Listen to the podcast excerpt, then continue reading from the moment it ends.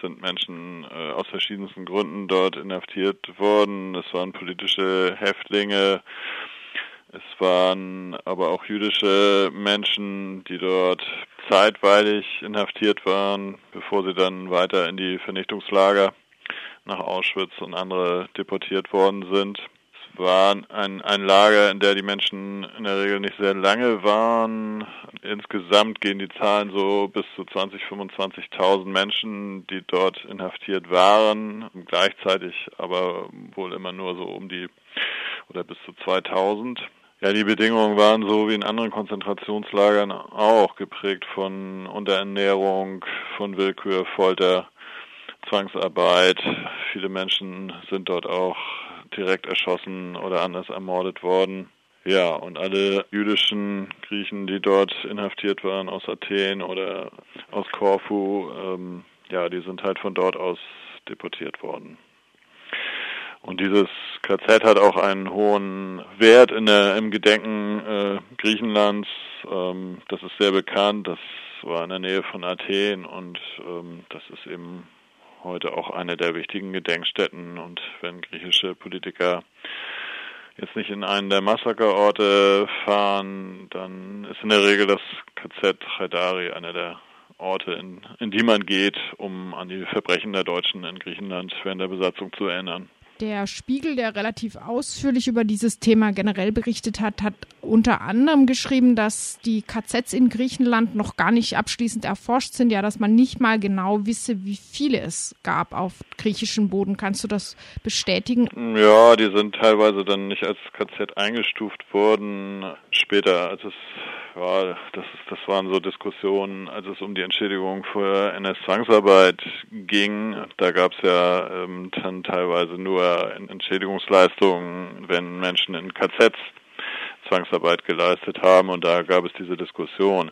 Ja, was heißt nicht erforscht? Also das ist halt eine Frage, wie man das dann einordnet, wie man ein Lager bezeichnet, in dem Menschen inhaftiert, gefoltert oder sonst wie unmenschlichen Behandlungen ausgesetzt sind. Aber ja, also ich meine, dass die Diskussion, die der Spiegel da anführt, also nicht so richtig zielführend ist. Also über die Verbrechen, die dort begangen sind, weiß man Bescheid. Die Informationen sind da, es geht um die Bewertung. Ja, genau. Ähm, der deutsche Bundespräsident Steinmeier hat nun äh, bei seinem Besuch in Haidari gesagt, dass die moralische und politische Schuld Deutschlands nicht vergessen werden dürfe und dass gelte ganz ungeachtet unterschiedlicher Rechtspositionen zu den griechischen Reparationsforderungen. Ja, wie ist die Position des Akadistomo oder vielleicht einfach deine zu dieser Aussage? Ja, das ist ja so, ich würde mal sagen, same procedure as every year. Jedes Mal, wenn ein deutscher Politiker Griechenland besucht, die letzten Jahre zumindest, dann wird in irgendeiner Form auch der Opfer deutscher Verbrechen gedacht. Und gleichzeitig kommt sofort der Abwehrreflex, wir wollen aber nichts mehr zahlen. Also Steinmeier reiht sich da ein, so wie es andere Politiker vor ihm auch gemacht haben, so wie es Bundespräsident Gauck ähm, vor einigen Jahren in Griechenland gemacht hat, ähm, der ja dann sehr explizit auch auf die Menschen zugegangen ist, äh, ihnen gleichzeitig gesagt haben, man bitte um Verzeihung und äh, aber gezahlt werden könne leider nicht mehr. Ja, da ist aus unserer Sicht nichts Besonderes dran. Äh, unsere Haltung war und ist da immer klar. Griechenland insgesamt als Staat hat Anspruch auf Reparation, weil Reparationsleistungen nur zu einem sehr geringen Teil erbracht wurden. Ähm, Entschädigungsleistungen für die allermeisten Opfer in Griechenland, Opfer der deutschen Verbrechen, äh, hat es nicht gegeben. Äh, und auch die, die Zwangsanleihe, die Deutschland äh, vom griechischen Staat abgepresst hat, ist nicht zurückgezahlt worden. Die Forderungen sind offen und das ist nicht nur eine moralische Frage. Aus unserer Sicht ist das rechtlich völlig eindeutig. Mhm. Gregor Gysi von der Linkspartei war mit auf der Reise dabei und er hat äh, gegenüber dem Deutschlandfunk die griechischen Reparationsforderungen unterstützt, hat allerdings in diesem Interview gesagt, die Zinsen, die Griechenland verlange, die seien ja immens. Ist das dann unterm Strich ein Schritt in die richtige Richtung oder fängt die Linkspartei schon genauso an wie die ähm, restlichen Deutschen, sich um die Reparationsforderungen zu drücken? Ja, ich weiß nicht, ob er da nicht was verwechselt hat. Also das eine sind ja die äh, Fragen, was was sind denn die Reparationsforderungen und ähm, die sind ja mal ähm, schon bei der Pariser Konferenz in den 40er Jahren schon festgelegt worden und die kann man nach heutigem Wert hochrechnen. Das ist äh, relativ simpel, denn äh, so und äh, in welchem Umfang äh, sich das nun verzinst. Gut, natürlich kann man theoretisch äh, darüber diskutieren. Die griechische, äh, das griechische Parlament hat ja nun einen Bericht verfasst, in dem sie auf einen Betrag von knapp 300 Milliarden Euro kommt. Also es ist aus unserer Sicht natürlich schon ein Schritt, wenn man überhaupt mal anfängt, die griechische Seite ernst zu nehmen und mit ihr zu sprechen. Und da unterscheidet Gysi sich schon etwas von dem, was die Bundesregierung sagt. Denn die Bundesregierung sagt ja klipp und klar, wir reden da überhaupt nicht drüber. Für uns ist dieses Thema erledigt. Aber meines Erachtens muss diese Forderung auch in der vollen Höhe ernst genommen werden, denn es ist ja eben so lange Zeit her, äh, dass eben nichts passiert ist. Also genau das Argument, äh, was die Bundesregierung immer Griechenland vorhält, das ist doch alles schon so lange her, dem würde ich immer entgegensetzen, ja gerade deshalb.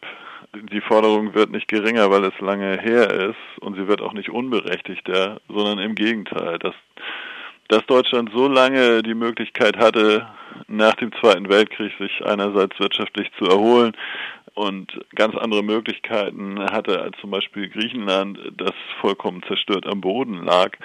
Gerade das müsste eigentlich, wenn es nach normalen Maßstäben ginge, dann äh, müsste Deutschland schamvoll sagen, danke, dass ihr so lange gewartet habt und jetzt kommen wir mal auf euch zu. Wenn so eine Äußerung wie von Gysi dazu führt, dass Bewegung in die Sache kommt, okay. Trotzdem sage ich erstmal, es gibt keinen Grund, Abstriche zu machen.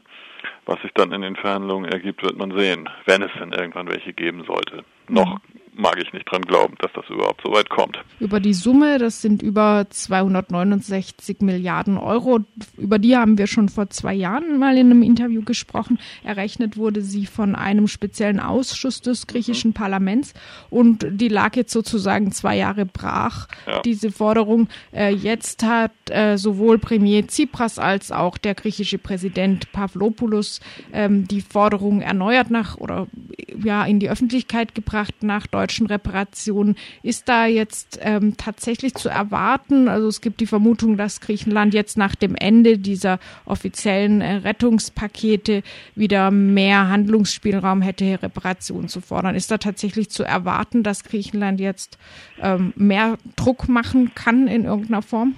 Na, die Frage ist, ob, ob die griechische Regierung ähm, mehr Druck machen will. Das klingt jetzt erstmal so, aus unserer Sicht ist das erstmal, hört sich das so an, als ob Bewegung reingekommen ist. Allerdings sind wir auch da so etwas skeptisch, weil nach dem ersten Wahlsieg der Syriza geführten Regierung schien es auch so, als äh, würde jetzt Dynamik in die Sache reinkommen und dann hat man äh, die Forderung aber schlicht unter den Tisch fallen lassen, als es darum ging, ähm, sich mit den Gläubigerstaaten zu einigen. Also allein die Tatsache, dass da jetzt in Griechenland wieder die Rede davon ist, das würde ich noch nicht so hoch bewerten. Also ich, ich denke, das, das ist offen. Mich würde etwas mehr überzeugen, wenn die äh, wenn das griechische Parlament tatsächlich insgesamt über die Vorlage des Sonderausschusses äh, für die Entschädigungsleistungen abstimmen würde und sagen würde, jetzt muss darüber verhandelt werden. Also in dem Moment würde ich sagen, ähm, jetzt ist es ein bisschen ernsthafter und jetzt könnte es tatsächlich sein, äh, dass Deutschland zumindest mal dazu gezwungen wird, sich ja in rechtsförmiger Weise dazu zu erklären, mhm. zu der ganzen Frage. Mhm. Und so eine Abstimmung im Parlament ist bisher nicht absehbar. Ja, die soll im Dezember stattfinden. Also nehme ich den Pressemitteilungen. Ob das tatsächlich dann so sein wird, wird man sehen. Das ist ja mehrfach äh, jetzt über zwei Jahre das hattest du ja schon erwähnt, aufgeschoben worden. Und wenn jetzt der Zeitpunkt gekommen sein sollte, okay, dann wird es wahrscheinlich ein bisschen mehr Dynamik reinbringen. Aber ich bin auch skeptisch, ob es tatsächlich so weit kommt. Ich beziehe mich nochmal auf den Spiegel, der schreibt davon, dass Griechenland am Ende dann vor den Internationalen Gerichtshof ziehen könnte gegen Griechenland gegen Deutschland ähm, in dieser Entschädigungsfrage. Nun hat der Internationale Gerichtshof in Den Haag 2012 schon mal äh, zugunsten von Deutschland entschieden in dieser ähm, Frage der Entschädigung. Da ging es um individuelle Entschädigung allerdings. Ähm, wie hoch siehst du denn die Chancen, dass ein Gang vor den IGH Erfolg bringen könnte für Griechenland? Ja, die sehe ich eigentlich nicht so groß. Ich glaube, das wäre auch gar nicht der richtige äh, Ansatz, äh, vor den Internationalen Gerichtshof zu gehen. Äh, man könnte da zwar ein Streitbeilegungsverfahren durchführen zwischen Deutschland und Griechenland, aber dazu müsste die deutsche Seite sich einverstanden erklären. Meines Erachtens wird es schon ein großes Problem sein, überhaupt die Zuständigkeit zu begründen, weil es eben um Forderungen geht, die auf den Zweiten Weltkrieg zurückzuführen sind. Das ist schon schwierig. Also erstmal wäre ja der Schritt zu sagen, wir wollen. Griechenland müsste ja erstmal, also nicht nur über die Medien indirekt und in allgemeinen Absichtserklärungen, sondern ganz konkret eine Forderung an die, an die Bundesrepublik stellen, der sie sich auseinandersetzen müsste. Und dann als weiteren Schritt äh, müsste das dann äh, durch weitere Gremien, wie das auch angekündigt ist, in europäischen Institutionen, müsste dieses Thema behandelt werden. Und dann käme auf politischer Seite möglicherweise etwas Dynamik in die Sache. Und der allerletzte Schritt wäre dann tatsächlich, sollte Deutschland sich weigern, sich dann äh, einen Rechtsweg zu überlegen. Aber ob der EGH dafür der richtige ist, da bin ich skeptisch. Es gibt eigentlich einen anderen Weg, über den wir auch schon mal was gesagt haben, nämlich es gibt Schiedsgerichte, die aufgrund des Londoner Schuldenabkommens eingerichtet worden sind die aber seit vielen Jahren überhaupt nicht einberufen worden sind, weil es keine Rechtsstreitigkeiten gab. Aber im Londoner Schuldenabkommen sind ja die deutschen Schulden ja gestundet worden äh, bis zum Abschluss eines Friedensvertrages. Und genau das wäre eigentlich der richtige Ansatz zu sagen, das, was euch damals gestundet wurde, äh, das muss jetzt gezahlt werden. Und solch ein Schiedsgericht, das dort ein, das nach diesen Statuten einberufen werden könnte, wäre eigentlich zuständig für die Forderung.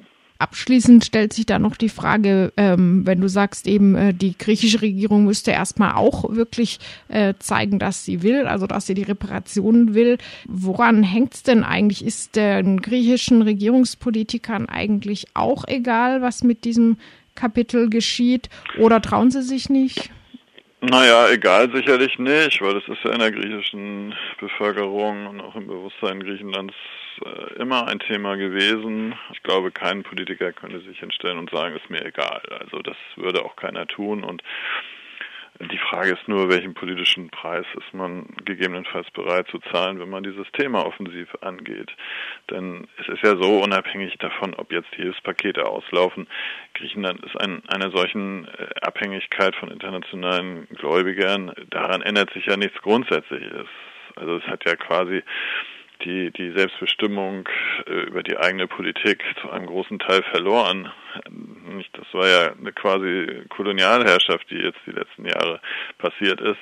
Und auch wenn die Zügel jetzt etwas gelockert werden, heißt das ja nicht, dass die griechische Regierung völlig frei agieren kann, ohne befürchten zu müssen, dass sie dann wieder unter Druck gerät.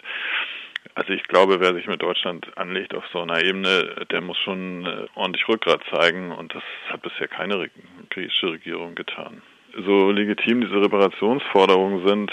Also wir als Akadistomo haben immer gesagt, dass das Wichtigste aus unserer Sicht ist, dass den Opfern und den Hinterbliebenen Entschädigungsleistungen zukommen. Und eben das ist bis heute weitestgehend nicht passiert.